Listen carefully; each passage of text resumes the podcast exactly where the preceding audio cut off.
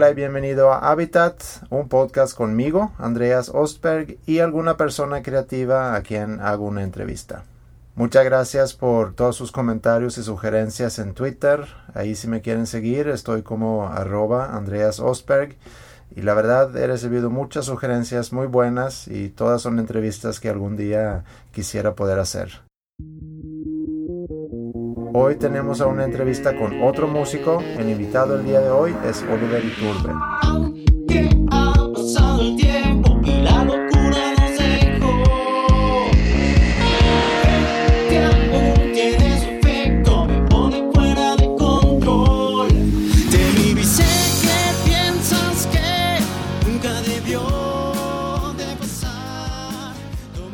Oliver es líder de una banda que se llama Rockwell Road. Eh, lo conocí en una tocada que tuvieron aquí en Monterrey hace unos meses. Y desde el escenario, Oliver comentó que Rockwell Road está de gira durante todo un año y que pretenden visitar a cada estado del país para presentar su música. Y cuando dijo que la banda se mueve de un lugar a otro en bici, pensé que seguramente tiene una historia muy interesante que contar, así que le pedí participar en mi programa. Y como seguramente ya sabes, eh, algo que a mí me interesa mucho es conocer cómo una persona define su sueño y por lo que pasa para hacer la realidad, para poder estar en su hábitat. Y de eso y otras cosas hablamos Oliver y yo al hacer la entrevista, así que vamos a darle. Ah, y antes de, si los quieres ver, sé que durante este fin andan por San Juan del Río y Atlacomulco, ahí por el Estado de México, antes de que terminen su gira en unas semanas en el DF. Y si quieres escuchar su disco, que también se llama Local Road, lo puedes encontrar en iTunes. Episodio 30 de Habitat de este School of Rock en San Pedro García, Nuevo León, con Oliver Iturbe.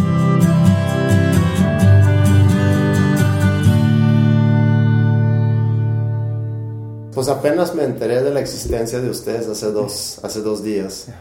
Pues de hace dos días para acá he alcanzado a leer un poco más de ustedes, escuché el disco y me encantó la energía y la dinámica de la banda y sobre todo lo que están haciendo. Entonces me llamó muchísimo la atención y por eso es que quería, quería platicar contigo. Pero como hago yo en todas las entrevistas, no voy necesariamente sobre actualmente está pasando en, la vida de esta persona, sino tratando de entender un poco de de dónde viene y de dónde vienen las intenciones y, de dónde nace ese interés y esa pasión. Entonces, en el caso tuyo también quisiera que nos regresáramos y, que empecemos. ¿Tú naciste en, Pachuca Hidalgo? Yo nací en Ensenada, luego viví en, en, el DF, pero desde hace como 20 años estoy en Pachuca y siempre cuando me preguntan de dónde soy, yo digo que soy de Pachuca. Ok. ¿Y ahí creciste con, pues, con tu familia? Ahí, crecí con mi familia y, y, ahí empecé, llegué desde la secundaria. O sea, hay, hay muchos chavos, tú lo sabes, así que aquí sobre todo llegan bien chicos y ya conocen la música. En ese no, no fue mi caso. O sea, yo ya estaba estudiando la carrera, este, ingeniero físico, cuando de repente hasta la carrera yo tuve mi primer acercamiento así con la música, así me, enamoré de una chica y este y entonces pues ya había por ahí una guitarra y aunque ya había intentado tocar algunas canciones así con el guitarra fácil y eso y no, no, se había dado, o sea, no me salía bien, cuando estaba el, como el input de la chica, pues agarré, combiné acordes que había ahí en, la, en los guitarra fácil para hacer yo como una composición y, me gustó y, de ahí empecé, o sea, fue como, suena raro, pero como amor a primera vista hacia la música, o sea, una vez que, que entendí cómo era, ya grande, digo, como a los 19, eh, dije, no, pues esto es lo que quiero ser y quería ya dejar mi carrera, pero mis papás no me dejaron, ya sabes, te dicen que no, que, este, que te vas a morir de hambre, que, que... Y como soy el hermano mayor, que, que no era buen ejemplo, así que como que yo desertara de la carrera que estaba estudiando. Y entonces, este, pues acabé mi carrera de ingeniero físico, que de hecho la hice acá en Monterrey. Ah, sí. Acá estudié en el TEC de Monterrey, ah, ingeniero físico industrial. Yo ya tenía mi carrera, o sea, yo ya estaba en la carrera estudiando. Y de repente sí era difícil, porque de por sí la carrera es difícil. Y entonces eh, mi alma ya quería estar en la música, porque yo ya empezaba, este, tenía una banda en aquel entonces, así, ya sabes, estás joven, y, piensas que tu música es la única música buena que existe y que nada más es cuestión de que alguien la escuche y vas a ser famoso. y este y entonces eso me distraía mucho, o sea, eh, yo no podía concentrarme a, a, la física o al ingeniero físico porque pues yo quería estar en la música. ¿Terminaste la carrera? Terminé la carrera, sí. Terminé la carrera. Oye, si nos regresamos un poco antes, por ejemplo, a prepa, cuando tenías a lo mejor 16, 17 años, ¿con qué soñabas cuando tenías esa edad? Me gustaba mucho el fútbol y entonces este, yo me hubiera gustado sí ser futbolista, pero no era en realidad muy bueno para el fútbol, o sea, no era muy malo, pero no lo suficiente como para ser futbolista, pero en aquel entonces no, no, no, no lo alcanzaba a percibir y quizá un poco después lo que me hubiera gustado era ser actor. Empecé a entrar a obras de teatro y eso y, me llamaba mucho la atención. ¿Dónde? ¿En Pachuca o...? En Pachuca, en Pachuca, en, en, en, mi escuela. Mm. Empezaron a montar obras de teatro y, este, y yo estaba en cualquier obra que salía, yo ahí me metía y me gustaba mucho.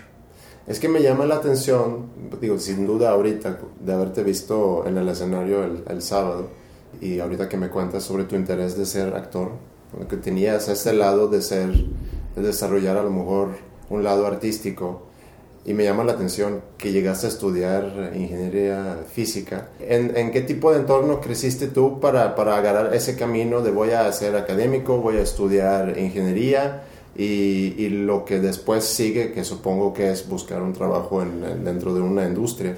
Pues eh, como que ese ingeniero físico tenía esa promesa de que eh, tenía trabajos en otros lados, de que como que era muy diferente a todo lo demás, como que era una carrera que al menos así me parecía que te iba a demandar mucho, que era muy exigente, pero que después también te podía posicionar no solamente eh, aquí, sino en el mundo, en una época, o sea, porque yo acabé la carrera en el 2001, Mm. este, en una época que no era tan global. Entonces esa promesa era más atractiva que en la actualidad. O sea, en la actualidad es más fácil trabajar en cualquier otro lado. Entonces yo creo que eso fue lo que me sedujo de, de la carrera y que yo era bueno para las matemáticas y para la física.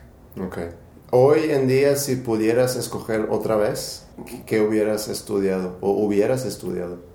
Pues eh, es algo complicado porque llegaremos tarde o temprano a hablar del proyecto, pero pienso que mucho de lo que tiene que ver con armar este proyecto tiene que ver con la otra formación que tuve, en donde a lo mejor eres más analítico, en donde, porque a veces eh, eh, sí, sí me ha ayudado, sí me ha ayudado eso, entonces yo creo que lo volvería a escoger, pero yo creo que no, no volvería a ser todo igual, porque sí acabé esa carrera todavía este, intenté estudiar, porque también intenté estudiar música, o sea, yo pagarme las clases de música y todo eso por varios años.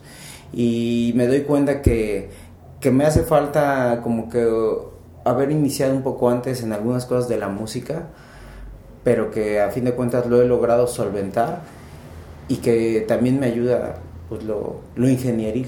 Mm. ¿Y qué hacen tus papás o qué hacían tus papás? Mi mamá es psicóloga, mi mamá es psicóloga y mi papá es ingeniero forestal. Ah, ok. ¿Y eso implica? Eh, pues él tiene que ver con eh, cómo se aprovechan los bosques, con eh, cuidar que cuando es época de, sequía, que no se quemen, este, si está ya un incendio y, y, que se apague, campañas de reforestación. Y mi mamá a la fecha sigue dando este, pues, es como terapeuta emocional. Mm, muy bien. ¿Y hermanos tienes también? Tengo dos hermanos. Mi, nos llevamos cinco años. Mi hermano, eh, yo soy el mayor, mi hermano es ingeniero industrial y mi hermana es ingeniera mecánica electricista. O sea que al final sí tenían razón en que era el ejemplo. ¿Y cómo, iba, y cómo te iba en la escuela? Bien, nunca, nunca batallé con, este, con, con, la escuela, como que es un entorno que, que me va bien. Oye, dices que a, los 19 años aproximadamente llegaste a, a, tener contacto con, con, la música por primera vez. O sea, siempre había escuchado música, pero tampoco era de, de, las personas que escuchan música y se encierran y, este, y se aíslan de todo lo demás. Siempre había escuchado, me gustaban las bandas, pero no me imaginaba yo tocándola o cantándola. Me acuerdo así, mi primera influencia fue así como un disco de este de YouTube que para ese entonces ya no era nuevo, o sea, ellos seguían, siguen sacando discos, pero a mí el que me impactó fue el, el, que trae la de la de With or Without You, creo que ah, sí, es, Joshua Tree. exactamente, o sea, y lo escuchaba una y otra vez y otra vez y otra vez, fue así mi primer recuerdo de, de, de, música así que me haya gustado mucho y, y cuando yo estaba en, yo llegué a Pachuca, y en, y en Pachuca el cable tenía el canal de MTV y mm. yo no lo tenía cuando vivía en México. Entonces también cuando empecé a ver este eh, el primer MTV, porque ahora ya MTV eh, pasan muchos realities y muchas otras cosas que no tienen que ver con música, pero aquel, aquel MTV era de, música y también eso fue algo así que, que como, que me, me golpeó y, y, que empezaba a sentir algo por ahí. Sí tienes tu primer contacto con la música a los 19 años, luego, luego te integras a una banda o qué es lo que sigue de ahí? Pues hago la canción para la chica que había platicado hace rato y este y había un concurso en, la escuela. ¿En el TEC? En el TEC, o sea, yo estaba en el TEC de, Pachuca. Ah, ok. Y se me ocurre meter la canción y coincido con un amigo que, que vi, lo vi ahí, que tocaba la guitarra, yo no la tocaba mucho. Entonces este, le digo, oye, ¿y si entramos juntos? Y, este, así, la, la verdad, no, no pretendía ganar, no, nada más eh, quería como que, que, poder cantar la canción de la chica así en, el público. Entonces entramos y nos va bien y este y nos habían invitado a cantar en otra con otro chavo y nos va bien, o sea, ganamos primero y segundo lugar. Y, y, entonces te vuelas, dices, no, pues yo, este, yo de aquí soy. Y, y a partir de eso hicimos una banda y a partir de eso eh, para el siguiente verano estábamos grabando un disco así como podíamos en, un estudio que habíamos ahí conseguido este le pedimos a nuestros papás que, que nos apoyaran con este para hacer la maquila y hicimos eh, nuestro primer disco. O sea, fue como que me tardé mucho, pero una vez que entré, como que pasaron cosas extrañas de que muy pronto yo ya quería estar haciendo cosas ahí. ¿Y ahí nació Rockwell Road o eso es hasta después? No, Rockwell Road es así, es, muy mucho después, y sí, mucho después. Bueno, ¿y qué pasó? Este, te graduas en el 2001, dijiste. En el 2001, sí. ¿Y de 2001 para la fecha qué? Lo que pasó, y eso a lo mejor va a simplificar cómo llegué a Rockwell Road, es que eh, yo desde que me gradué dije, no puedo agarrar un trabajo normal porque me va a quitar demasiadas horas y yo cuando salí lo que quería era estudiar música, era lo que quería. Entonces daba clases de física y de matemáticas en, en el TEC de allá, o sea, me regresé a Pachuca, este, intenté estar en el DF, o sea, porque hay escuelas más importantes en, en el DF de música, pero no me dieron, no conseguí trabajo, entonces empecé a trabajar en Pachuca, yo daba clases, pero nada más de cátedra, iba unas cuantas horas y en cuanto salía me iba, al principio iba a México a estudiar y después resultaba ser que yo iba por dos horas o tres horas de clase, me hacía seis horas de viaje. Entonces llegó un momento en que ni económicamente lo podía sostener ni este ni tampoco mi cuerpo, o sea, yo ya estaba muy cansado de, estar viajando diario y dabas clases y tomabas, y llegaba cansado y trataba de ensayar, pero no podía. Entonces regresé a Pachuca, fui a otra escuela de Pachuca, daba clases y así me la fui llevando y de repente yo seguía dando clases y empecé proyectos, pero yo ya no estudiaba. Entonces fue una combinación rara porque de repente se me olvidó que daba clases pues para pagar lo de la música. Y entonces de repente nada más daba clases y cuando podía hacía lo de la música. Entonces como que se desvirtuó eso pero no te das cuenta, o sea, la vida te va llevando, te va llevando y después empieza a haber una especie de inercia. Armé otras bandas, otros grupos, grabamos otro disco, después otro disco y todo lo trataba así de, de, llevar de forma... ¿Y cómo conseguían financiamiento para los discos? con el trabajo que teníamos, o sea, la verdad todo pagado por ustedes. Todo pagado por nosotros, sí. Y hubo un, un, un tercer disco, o sea, ya te conté un disco, después grabamos otro pagado por nosotros. Y un tercer disco, ahí sí nos apoyó un, un, un esposo de una prima que tengo. Entonces, eso sí, todo lo que yo gastaba, ganaba en, en la, dando clases, lo ponía en la música. Entonces ya habían pasado 10 años que yo llevaba esa dinámica de dar clases. Me iba bien dando clases, o sea, eh, las evaluaciones de los chavos eran buenas, pero no, no despuntaba en esa carrera porque no tenía más clases, porque no, no pedía yo más clases. Seguí intentando hacer lo de la música, pero no pasaba nada con la música. Eh, ni un lado pasaba nada y el otro tampoco.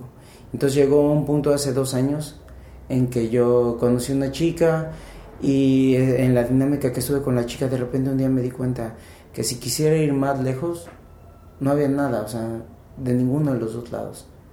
Y aunque después este, se acabó lo de la chica, sí me quedé pensando y dije, es que quizá me equivoqué, porque por 10 años yo ya llevaba, era del 2001 y me doy cuenta eso como del 2012, ¿no? Entonces digo, pues creo que me equivoqué. O sea, creo que, que esto de que yo lo iba a hacer ahí por lo de la música, creo que me equivoqué y a lo mejor es un error seguir equivocándome para siempre. Dije, a lo mejor todavía hay chance de que yo recupere mi carrera y, este, y, pueda irme por otro lado, ¿no? Y dije, pues sí, creo que ya, ya fue todo, ya fue todo. Y cuando estaba así a punto de, tomar la decisión, de repente me quedé pensando y dije, lo que sí es que toda la vida me voy a estar preguntando qué es lo que hubiera pasado si yo me hubiera entregado por completo a la música. Y así es como surgió Rockwell Road. Había estado con otras bandas, gente muy talentosa, pero de frente Rockwell Road lo armé con personas que estuvieran, digo, también son talentosos los que están, pero ahí, eh, ahí lo primordial cuando empecé a armar el proyecto es gente que estuviera dispuesta como yo a dejarlo todo lo que tenían, a dejar sus casas, sus familias, su seguridad económica para al menos durante un año, o sea, porque el proyecto se llamaba Rockwell Road 360, en un año así entregarnos por completo. Me llevó casi un año a armar el proyecto, o sea, al principio nada más es, vamos a entregar todo, todo, o sea, pero eso es como que muy ambiguo. Lo siguiente fue así como decir, ah, ok, no vamos a hacer una gira, y originalmente yo pensaba que en un coche íbamos a caber, nada más pensaba como en cuatro personas, vamos a, yo me imaginaba, pues ahí han de caber las cosas. Y poco a poco fueron apareciendo más ideas, más ideas. Los que estaban originalmente se tuvieron que salir dos de ellos, nada más quedamos Héctor, el bajista, y yo. Dijimos, ¿cómo lo hacemos? Pues vamos a hacer un casting. Y al principio todo era más chico, nada más en tu Facebook pones un anuncio, nada más la gente de Pachuca se enteraba. Este, fueron como 12 personas que aún así fue una gracia, porque no había nada, nada más era así la idea de que ibas a llevar tu música por el país. Se aparecieron como 20, los filtramos a 12, nos quedamos como con 3 de ellos, se acabaran saliendo otra vez y solo nos quedamos con uno, Abdel, que ya, ya venía ahora que nos presentamos. Sí, el guitarrista. El guitarrista. ¿Todos de la misma edad? No, yo soy el más grande. yo, yo, yo tengo 35, el más pequeño tiene 21 años. Abdel fue a hacer el casting para cantante. Entonces cuando llega le digo, es que yo ya canto, o sea, no tenemos baterista. Dijo, o sea, yo no toco batería. Le digo, si estás dispuesto a aprender a tocar la batería este, en los cuatro meses que nos quedan para... O sea, no espero que toques así perfecto, pero espero así que te la rifes a muerte. Si, si tú estás dispuesto a eso, te quedas. Dijo, pues sí, dijo, es que yo desde que vi la convocatoria sabía que este era el proyecto de mi vida y si hay que hacer eso, yo me quedo a aprender a tocar la batería. Y se quedó, ¿no? Y otro chavo estaba en la guitarra. Y cuando se va el chavo de la guitarra, otra vez decimos, no, o sea, ya faltaba menos tiempo, ya faltaban, no sé, como tres meses para salir. Y este, decimos, ¿y ahora qué hacemos? Dijimos, no, pues este, hay que buscar ahora a alguien que sí toque la batería. O sea, aprovechando que otra vez vamos a buscar, pues no vamos a dejarte ahí. O sea, porque Abdel sí tocaba más o menos la, la guitarra, ya la tocaba. Vamos a buscar baterista, vamos a buscar que sea mujer y vamos a buscar el, guitarrista eléctrico que se nos acaba de ir, que sea mujer también. Y estuvimos, o sea, nos aferramos a eso. No sé qué pasó con nosotros, que en vez de conformarnos con, bueno, pues ya quien llegue y nos vamos, dijimos, no, no, ahora va a ser así con estas características, que sea mujer y que sí toquen buscamos en todo el país, mandábamos mensajes, les llamábamos igual, gente que nos decía que sí, pero a la mera hora decían, oye, ¿y dónde vamos a dormir? No, pues es que no, sabemos. Oye, bueno, ok, puedo dormir en algún lado, está bien. Pero... Perdón, nada más para poner en, contexto, quiero que sigas platicando así nada más, pero, pero la, idea era irse de gira todo el país sin nada, sin nada buqueado, sin nada asegurado, era ir a buscar prácticamente cada tocada en, y, y estar en cada estado, ¿no? Del país. Sí, sí queríamos buquearlo, pero Sí. sabía que si no estaba buqueado, de todas maneras íbamos a seguir y donde se pudiera. Me refiero a que no había ni un booker o ninguna No. agencia que estaba No. llevando la gira, No. sino era todo armado por ustedes. Sí, de hecho es todo armado Sí, sí, por sí, nosotros, claro. sí. Sí, sí, no, no, era, no, no era seguro y desde que salíamos estábamos dispuestos a, a tocar así en la calle, donde se pudiera. Y entonces este, empezamos a buscar por medio de Facebook y te digo que na- nadie se animaba, nos bloquearon las cuentas de Facebook porque le teníamos que mandar mensajes a gente que no conocíamos. Entonces éramos como spam. Porque llega un punto en que tampoco puedes teclearlos todos, hacíamos el copy-paste, el copy-paste. Y de repente encontramos en, en YouTube, pusimos mujer baterista, había algunas opciones, les escribimos a varias y una de ellas fue Cintia. Como por un amigo en común, ella nos contactó con, con Lonely. Este, el problema es que estaba una en Argentina y que la otra estaba en Ecuador. Y entonces era difícil convencer sobre todo a sus familias y ellas mismas, o sea, eh, tanto se escucha fuera de acerca de México de que hay inseguridad y eso, que ellas temían que, que no fuéramos real, o sea, que, que fuera así algún otro invento. Pero aún así este, estuvimos hablando mucho con Cintia, aprovechamos que un amigo nuestro iba a estar en, este, en Argentina porque viaja siempre hacia Argentina, entonces le dijimos que si podía ir y, este, y verla allá. Fue, la vio, este, la, la- la conoció, ese amigo es, eh, es quien nos permitió grabar en su estudio. Mm. El disco lo grabamos en su estudio. Entonces habló con ella, como que le dio al menos la seguridad de que alguien, pues a conocer a alguien, ¿no? Claro. Y entonces ella viajó, y entonces cuando ella ya estaba acá, ¿Cómo viajó? ¿Cómo se financió su viaje a, a- a México? E- Eso es algo interesante porque de repente la gente nos ve con nuestras bocinas o nos ve con, con- con el equipo que traemos y dicen, oye, ¿cómo es que no tienen dinero? Y hay que hacer una aclaración, o sea, sí trabajábamos, o sea, yo tuve que renunciar a un trabajo y, y no me, o sea, no era millonario, pero tampoco es que no tuviera nada. Y este, y gastamos todos nuestros ahorros en, en esas dos prioridades, en tener una buena banda y en tener un equipo que nos hiciera sonar de forma, de forma padre. Claro. Y además, tres de los instrumentos que están en el escenario, la guitarra que trae Lowney, la guitarra que trae Abdel yo ya la tenía, pero nos la customizaron, y el bajo que trae Héctor, esos nos los patrocinó una empresa de, México. Entonces eh, gastamos nuestros ahorros en eso, en que llegaran. Y entonces ya cuando vio que estaba acá Cintia, pues para Lowney fue más sencillo a, a venir. Cintia nunca había viajado fuera de Argentina antes. ¿O sí? Eh, Pues... Bueno, escuché en una entrevista con ella, o, o con ustedes más bien, Ajá. eh, que decía que no- nunca se había subido una- a un N- avión. Nunca se habían subido a un avión, Eh. ninguna de las dos. Y ahora yo que lo pienso, si tuvieran así, pues unos pantalones así gigantes. Increíble, sí, está increíble. Sin duda, ustedes, los integrantes de la banda, eh, pues comparten un sueño muy, muy grande. Digo, podemos todos tener sueños y soñar con, con hacer ciertas cosas. Pocos lo, lo llevan a, a la realidad y lo, lo logran realizar, eh, cual sea el sueño realmente. Pero aparte de encontrar cinco personas que, que se unen tanto como ustedes en este caso por un sueño, ¿qué- ¿cuáles son las características, dirías tú, de las, de las personas que están formando parte de, de la banda? Una de las características, porque además lo hicimos así a diseño, es que necesitábamos que fueran buenas personas. O sea, además de como fueran como músicos, tenían que ser buenas personas, porque sabíamos que íbamos a estarle como que apostando nuestras vidas también a esas personas, que por la forma en que íbamos a viajar no podemos eh, tener gente que fuera así como que mala onda. Pero yo creo que lo que todos compartimos es el deseo de trascender, el deseo de que eh, nuestra música de alguna forma quede insertada en el conocimiento eh, de una sociedad, así como eh, hay canciones que traspasan las generaciones y que aún puedes ir a, un bar y vas a seguir escuchando a los enanitos verdes o vas a seguir escuchando eso de estéreo, pues como que nuestro deseo es de que alguna de nuestras canciones, y ojalá muchas de nuestras canciones, queden ahí insertadas en lo que va a ser una sociedad y que cuando pase el tiempo se siga escuchando parte de nuestra música, más que tener el número uno de Billboard, porque yo creo que también varias de las canciones que se, siguen escuchando en, los bares nunca llegaron tan arriba en las listas, pero se insertaron ahí en, una generación.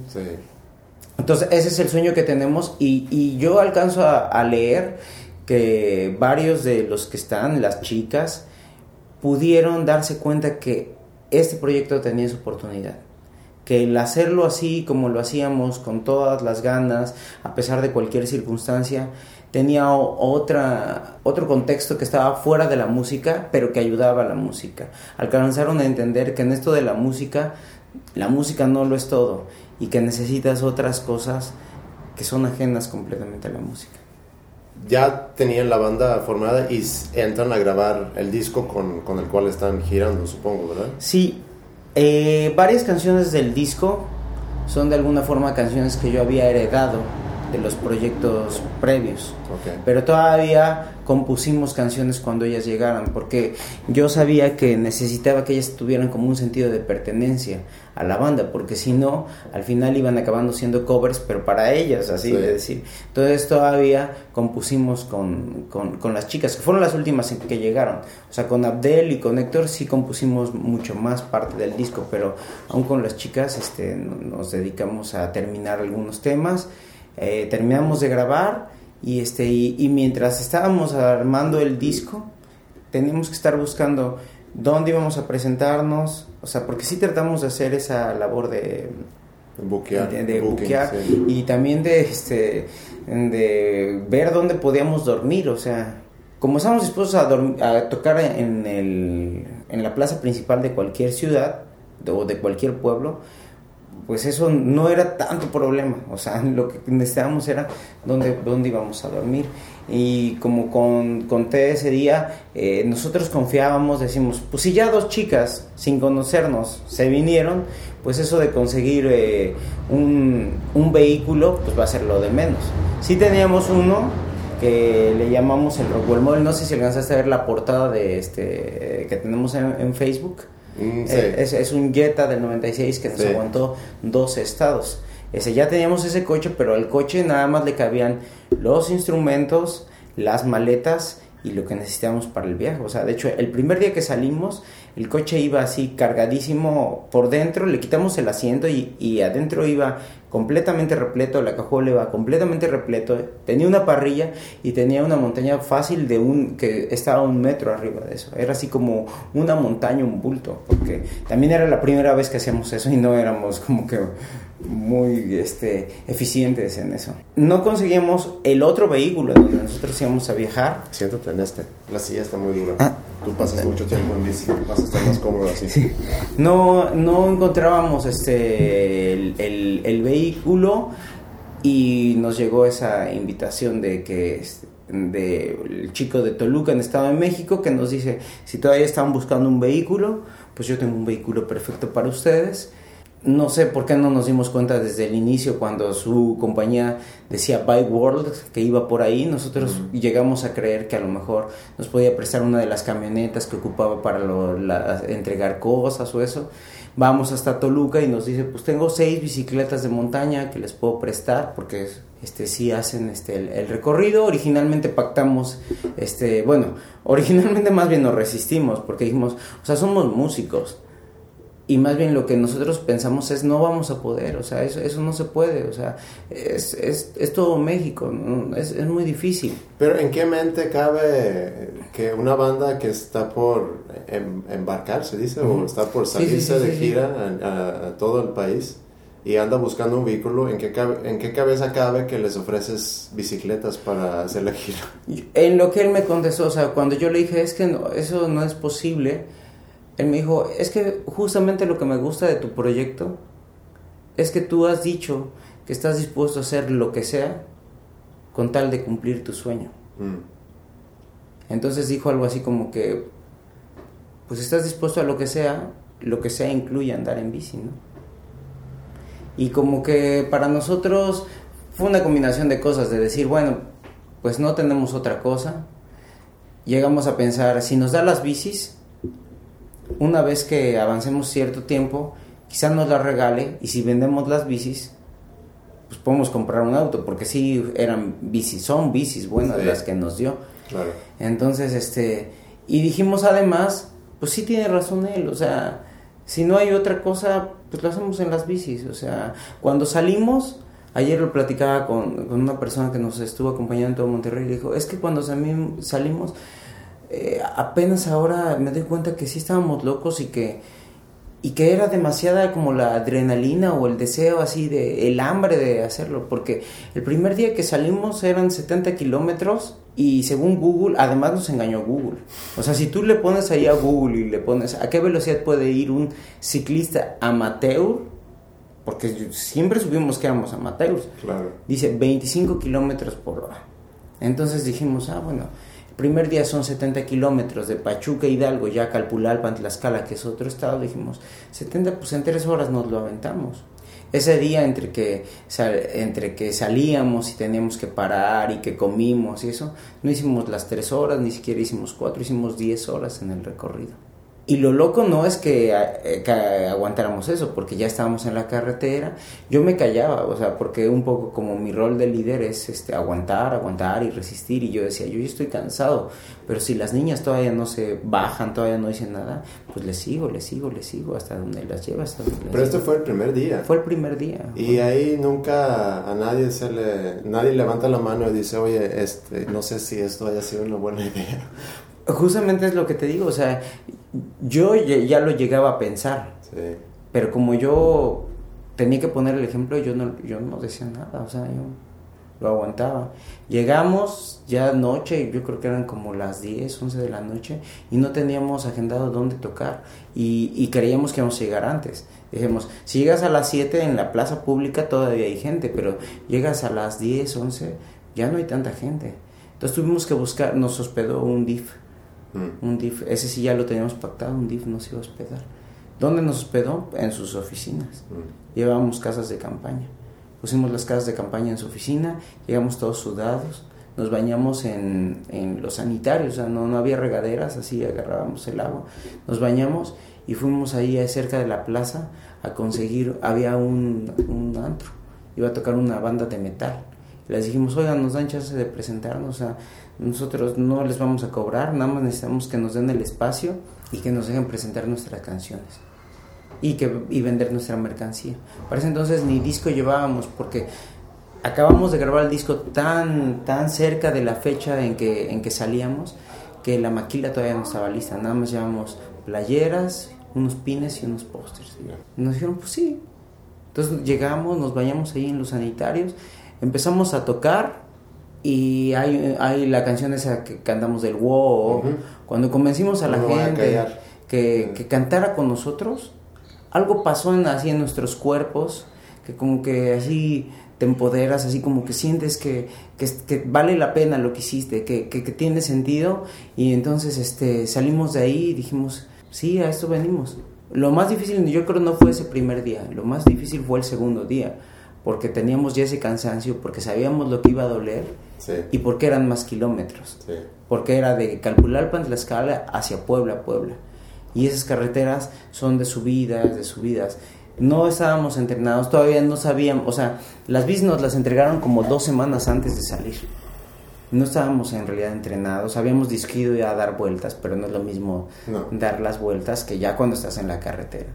Los cambios no los dominábamos. Y aunque las chicas cuando les pregunté, ¿estaban dispuestas a eso? Dijeron que sí. Ya en la realidad no podían, o sea, no es que no quisieran, no podían. Además Cintia tiene asma, o sea, desde niña ella tiene asma. Entonces es así como que era una locura. Eh, en alguno de los videos se ve cómo se baja una de las niñas y este y, agarro y le empujo. Y, y, así al principio era o sea cuando eran las subidas así le empujaba agarraba otra vez mi bici, la rebasaba y entonces me ponía como para donde calculaba que iba a llegar y otra vez le empujaba y así. Y llega un punto en que ya no podíamos y nos teníamos que parar y por eso hacíamos también tantas horas. Así, así, fue que empezó eso. Oye, si por sí andar en bici en carreteras en México eh, implica un peligro, digo, por, por falta de infraestructura para bicis, eh, por una cultura muy agresiva de tráfico, pero también últimamente pues hemos vivido situaciones muy feas en el país donde la inseguridad también se manifiesta de, de otras maneras, no nada más de que del peligro en sí de andar en bici en, en, carretera. Nunca, o sea, ¿cómo han enfrentado eso? O no es que a lo mejor no lo hayan tenido que enfrentar, pero sin duda debe de haber algo que está ahí consciente de que pasan cosas en las carreteras en México y si estás en bici andas también muy vulnerable. Sí lo sabíamos, pero es otra de las cuestiones que fue como, como que el hambre así no, nos hizo comenzar y ahora la inercia nos hace seguir adelante. Eh, sí hemos tenido incidentes, eh, nos tocó en, en Veracruz, nos tocó, este, no en la carretera, sino nos tocó en donde nos hospedaban, ver gente armada justo al lado y entonces tuvimos que meternos y después no teníamos dónde dejar el coche porque tú ves que ahí todo, todo el lugar en donde estás está como peligroso y el coche trae todos tus instrumentos y, y todo por lo que apostaste.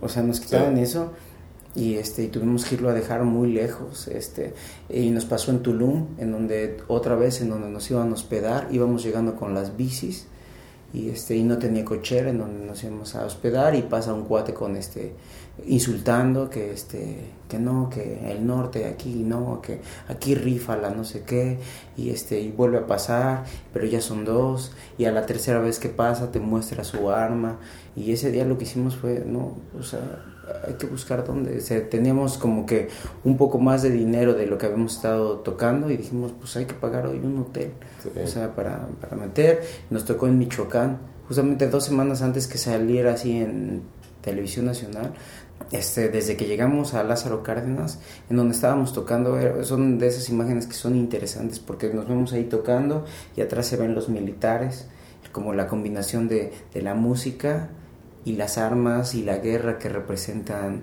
este, todo eso. Este, y después en Michoacán nos siguió pasando, en, en, el camino fue la primera vez que encontramos así, gente armada, pero ya varias personas armadas, así, y con armas de alto poder, mm. o sea, y que no eran militares, o sea, porque ya nos había tocado ver a los militares en convoys, en todo eso, sí. pero ahí nos encontramos, no, no sé decir qué era, si era de autodefensas, no sé si era del crimen organizado, pero vamos en una subida, Cintia va hasta adelante para ir todos a ritmo de ella, y ella no los ve, o sea, después nos enteramos que ella no los ve. Nosotros los vemos haciendo una curva, como van subiéndose a una camioneta, y, y, a unas motos. Ella no los ve y, y, tu instinto dice pedalea más rápido, como si pudieras escapar. Entonces empezamos, acabamos la subida y cuando empezamos a bajar como que ellos empiezan a andar en sus coches. Vemos pasar a, en las motonetas a, a, sus como halcones, nos dijeron que eran, este, con armas aquí en, en sus en sus pantalones, en sus como unos shorts, bermudas que llevaban pasan hacia el lado de nosotros y de repente empezamos a sentir una camioneta atrás, la camioneta que traía la, los de las armas de alto poder y no nos rebasaba. Y tú también sabes que si vas en la carretera y, y, y no te rebasan, no es buena señal. No es buena señal porque no. tú vas demasiado lento. O sea, claro. nadie va a ir a ese ritmo que. que y ustedes van en convoy, cinco en bici y un carro con y el, el, el carro, el carro, el Rockwell sí. móvil le llamábamos. Yeah. Nos dimos cuenta que es porque nosotros con el afán de, que todo quede documentado, quise poner justamente esta cámara. Esta la quise poner a, a grabarlo. Ni pude grabarlos, pero ellos se dieron cuenta que ahí había algo raro y este y ya nos acompañaron varios kilómetros hasta que después volvió a pasar un halcón como que se dio cuenta pues y nunca hubo contacto nunca hablaron con no, ellos nunca ¿no? hablamos con ellos o sea nunca hablamos con ellos pero eso sí ese ese día le dijimos así nos paramos le dijimos al Rockwell que se adelantara y que nosotros íbamos a buscar o sea una camioneta o algo que nos diera un aventón porque ya queríamos salir de Michoacán, o sea, ya claro. surgía. Y acabamos saliendo de Michoacán en un tráiler que de alguna razón iba vacío y nos cerraron y, y, así obscuridad total adentro y entonces tú también no sabes para dónde ya va ese tráiler claro. por dentro llevamos los celulares con el Google Maps y decían es que creo que ya nos pasamos a donde nosotros vamos, pero pues así, o sea, también lo que te tengo que, que, confesar es que en esta gira, por tantas cosas que nos han pasado, llega un punto en el que dices, es que debe de haber alguien allá arriba que le gusta nuestro proyecto, porque nos está cuidando todo el tiempo y porque pasan las cosas justo en el instante en que tienen que pasar, de verdad. ¿En ningún momento han considerado abandonar la gira? Sí, ha habido varios momentos. Ha habido varios momentos, la verdad es que sí. El primero nos pasó en Colima porque ya había um, varias fricciones entre nosotros. Mm. Es bien complicado estar viajando así, sin dinero, tan cansado. Y la cuestión del dinero la voy a explicar un poco más para que se entienda. Había puntos en el que, sobre todo al inicio, en que si tú tenías sed, teníamos que consensar todos si era buena idea comprar una botella de agua o no, porque eso implicaba quitar del, del presupuesto que teníamos todos. Claro. Entonces, ese es un ejemplo, pero también decidir, por ejemplo, el día de que mm, vamos a pagar el hotel.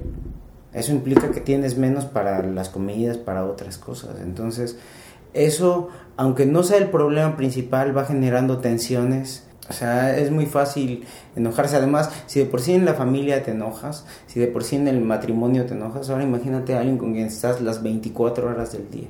Sí, ha de ser imposible que no haya fricciones. Entonces, sí, en Colima, que fue por ahí de diciembre, llevamos ya tres meses, fue la primera vez así que como que tuvimos que parar y este decir qué onda, qué vamos a hacer. Eh, me pasó con, con, diferentes chicos, me ha pasado, o sea, por ejemplo, eh, con Cintia me pasó al principio era muy difícil que nos consiguiera, que el gobierno nos quisiera patrocinar hotel, casa o eso. Y, este, y era muy común que nos hospedaran en casas de, de, personas. Mm. Entonces, a la hora que se vayan siete, siete individuos, pues es un problema para la casa a la que estás llegando, es invasivo. Entonces me ocurrió decirles que teníamos que tener un tiempo, o sea, que no podemos durar el tiempo que estábamos acostumbrados. Entonces les dije que cada quien tenía cinco minutos para bañarse. Y ella fue la primera que dijo, no, o sea, es que cinco no se puede, o sea, eso no se puede. Así se enojó y aventó las cosas y se salió y la tuvimos que estar buscando un rato porque no sabíamos a dónde se, se había ido.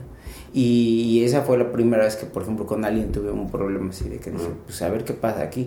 Y con eh, me pasó que Tecate hacia la la rumorosa. Nos despertamos tarde y no pasamos a desayunar y ya era la carretera y no había por ningún lado donde desayunar y yo los hice hacer pedalear sin haber desayunado. Y ella me dijo, es que si va a ser así, si va a seguir siendo así, a mí ya regresa a Ecuador. Yo ya no quiero más de esta gira. Y otro momento así difícil fue este en Chihuahua, yo ya no podía cantar. O sea, yo empecé a tener problemas para cantar. O sea, yo ya no podía porque eh, ha habido días que tocas cinco veces, seis veces, más la tensión de las fricciones, más la tensión de pedalear, más que no duermes bien, más que... O sea, cuando vas acumulando todas esas cosas, pues sí, tu instrumento sí, sí, tiene un gasto claro. muy, muy, muy, muy grande. Entonces ese fue otro punto. ¿Y, ¿Y cómo han logrado resolver esto, todos esos eventos, a lo mejor aislados, pero esas fricciones que han tenido en el grupo?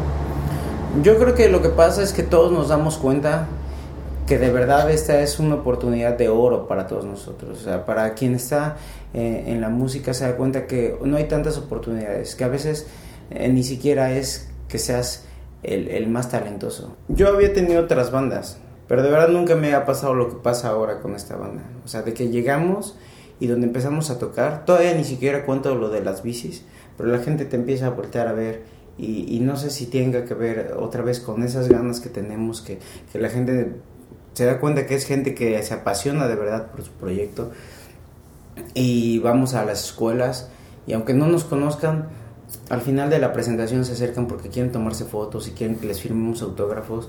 Y eso es algo nuevo, o sea, para, para nosotros. Entonces nos damos cuenta que, que, esta, eh, que esta es la buena, que, que de verdad no te puedes perder esto, que sería una tristeza si haces un berrincho no te cuenta, aguantas, porque esta es una posibilidad muy muy grande y este una posibilidad de la que varios de nosotros hemos estado esperando años, muchos años. Eh, por ejemplo, a Cintia algo que, que no es un incidente, sino que es algo general, le cuesta mucho trabajo estar lejos de su casa. Mm.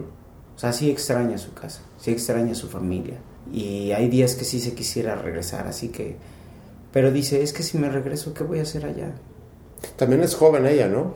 Ella tiene 27 años. Ok, 27. ¿Ve quién tiene 21?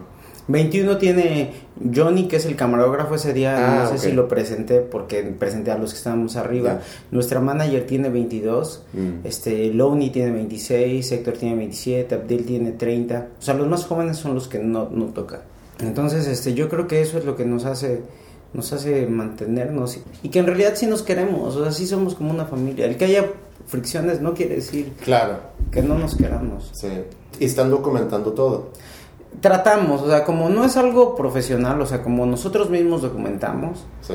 hay un momento en que se acaban las pilas o hay un momento en que tienes que resolver las cosas y dejar de grabar, pero, pero tratamos, hacemos un esfuerzo de, de estar grabando todo. ¿Y tienen algún plan para lo que están documentando? Pues originalmente, y con eso este, fue con lo que convencimos, por ejemplo, a quien nos dio los instrumentos, este, pensábamos que íbamos a poder subir un video al mes.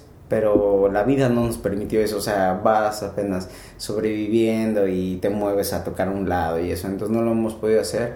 Y creemos que lo vamos a hacer, sí, eventualmente. Pero ahorita como que la prioridad es, es, es terminar la gira y tenemos como que mucha fe en lo que pueda pasar cuando lleguemos al Distrito Federal. O sea, porque aquí ya empezó a pasar. Este, fuimos a Milenio TV Ujú. Y es algo que aparece en todo el país. Y entonces ya gente de, que está en Estado de México, pues eh, ve lo, voltea a ver lo que estamos haciendo. Y, y algo similar esperamos que pase cuando logremos entrar al DF y contar nuestra historia en Televisa Nacional, en TV Azteca Nacional y en todas las, lo que hay en Claro. el DF. Entonces, esa es nuestra apuesta ahorita. Nuestra apuesta es aguantar, aguantar, aguantar.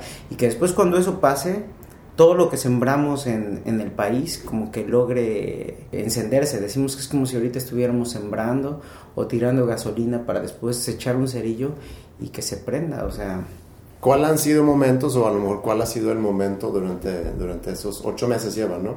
ocho meses. Durante esta gira que, que dices, mira, estos son los momentos que, que hace que todo eso vale la pena. ¿Tiene que ver con algo musical o es más como la gente los han recibido? Ti- Tienen que ver con cómo la gente nos ha recibido como seres humanos, o sea, cómo la gente a veces nos abre la puerta de, su- de su casa sin conocernos y nos deja bañarnos sin conocernos. Aquí en Monterrey este, nos, nos, nos patrocinó un, un hotel un- una noche, un par de noches, pero todos los otros días estuvimos, por ejemplo, hospedados con una persona que nos conoció en Torreón, que ya estaba así a punto de irse y que escuchó la historia y se regresó y habló con nosotros y después con el paso del tiempo ya no estábamos en Torreón, llegamos aquí y nos dejó dormirnos en una casa que él tenía. Todos los días nos dejó dormir ahí y nos llevó a comer con su familia y, y nos cuidó como si fuéramos sus sobrinos o ese tipo de cosas nos han pasado a lo largo de todo el viaje y es algo que no te esperas, que no estás acostumbrado a recibir así de- de parte de la vida. Claro. Y el otro momento que a lo mejor no es uno solo, sino son muchos, es, sobre todo en las escuelas pasa, que, este, que en la canción esa del wow, Ujú. la gente responde mucho y cuando acabamos y está el cierre ese, el, el trash can ending que hacemos así, que se prolonga y la gente sigue gritando y caigo yo y veo así, levanto mi cara y veo que la gente todavía está emocionada con nosotros. Ese momento, ese momento es el que paga, paga toda la gira. Claro. O cuando estás ahí en la escuela y sabes, porque tú sabes que esa canción nunca antes la han escuchado. Y para cuando estás haciendo el segundo coro, están tratando de cantarla contigo. Sí. eh, o sea, nunca me había pasado. O sea, te digo, ya había tenido otros proyectos y siento que eso estaba fuera de lo común. ¿Qué te llevas de, de este proyecto? ¿O, o qué esperas tú que siga una vez que, que hayan llegado a- al destino final de esta gira? Para mí, o sea, es una pregunta así como complicada.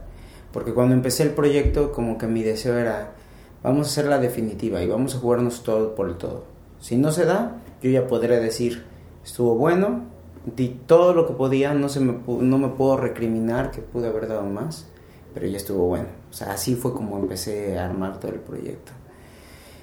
Y a la vez te das cuenta que, que a lo mejor es una cuestión de un poco más de tiempo, que a lo mejor un año era demasiado poco.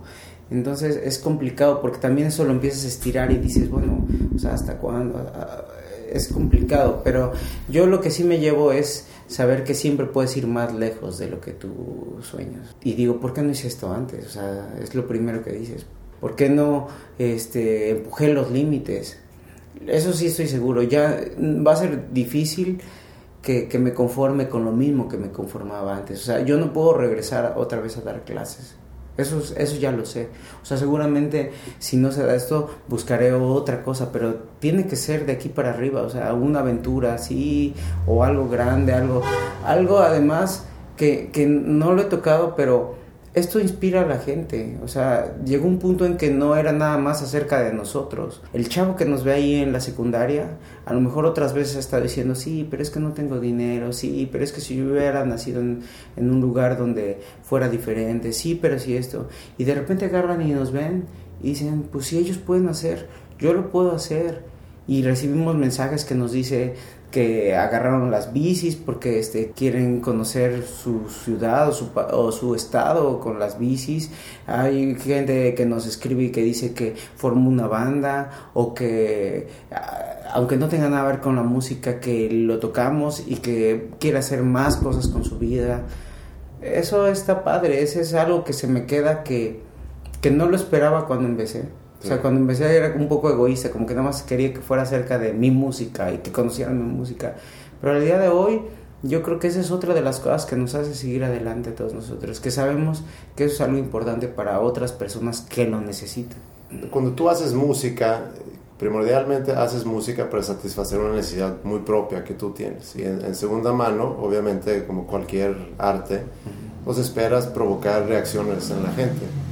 Eh, puede ser un público grande, puede ser un público chico, pero provocas algo en ti y luego ya esperas que se provoque algo en, los demás.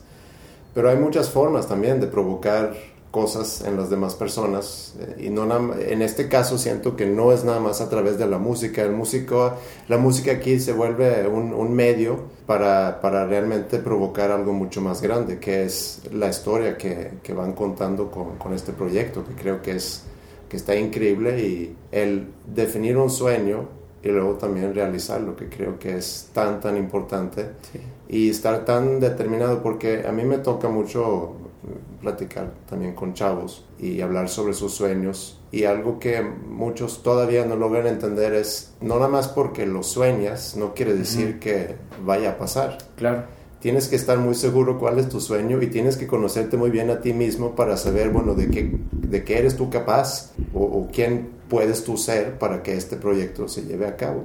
Claro. Y luchar. Y como dijiste tú hace tiempo, eh, si lo vas a hacer con otras personas, también encontrar las personas que están dispuestas de, de casi que dar su vida por, por el proyecto. Claro. Y yo creo que ese es el mensaje que, que ustedes están dando con, con esto. Entonces se me hace increíble. Cuando lleguen a México, ahí termina la gira. Ahí termina, sí. O sea, esta gira. Esta gira. Yo creo que va a haber más. O sea, ya hay varios indicios también que fuimos encontrando en medio del camino que nos hacen que haya más. O sea, todo sabemos, ahora lo sé, que aún así que lo de México va a ser algo importante, pero hasta que la radio se involucre, no, no, no la música no va a, a permear en todo el país. O sea, va a haber así como destellos pero lo que sí descubrimos es que aún así podemos empezar a vender los shows. Y justamente es porque ha habido interés por, por, los institutos, por ejemplo, de la juventud de los estados. Porque justamente cuando vamos con ellos, por medio de ellos, a la juventud, es la combinación de que es la música y que es la historia. Eh, yo espero que, que, podamos seguir y que las bicis eh, ya las podamos dejar y podemos hacer, o sea, yo sé que es algo que nos identifica y seguramente nos van a acompañar de alguna otra forma, pero de verdad ya es otra cosa que entendemos, que el proyecto tiene que funcionar de otra manera, porque puede sobrevivir un año, pero esta forma no, no te permite tener una vida bien, o sea, te digo, sí nos prestaron la casa, pero hemos dormido en el suelo. Claro. No puedes dormir en el suelo toda tu vida, o, o sea, sí tienes también tú que tener expectativas de que esto va a cambiar y que este esfuerzo es para llegar hacia otro lado. Yo creo que es un... De haber vivido esa experiencia durante un año, hace que la gente los pueda identificar como alguien que puede dar ese mensaje. Lo que, lo que acabamos de mencionar, ¿no? Desde los sueños y de que todo es posible y tienes que luchar y tienes que estar dispuesto de, de darlo todo, identificar muy bien de qué eres capaz. Y yo creo que independientemente si sigue siendo en bicis o no, eso es lo de menos. O sea, su historia ya se, ya se escribió. Ajá, exactamente, sí. ¿Hay algo que no te he preguntado que, que te debería haber preguntado o algo más que quisieras tú agregar?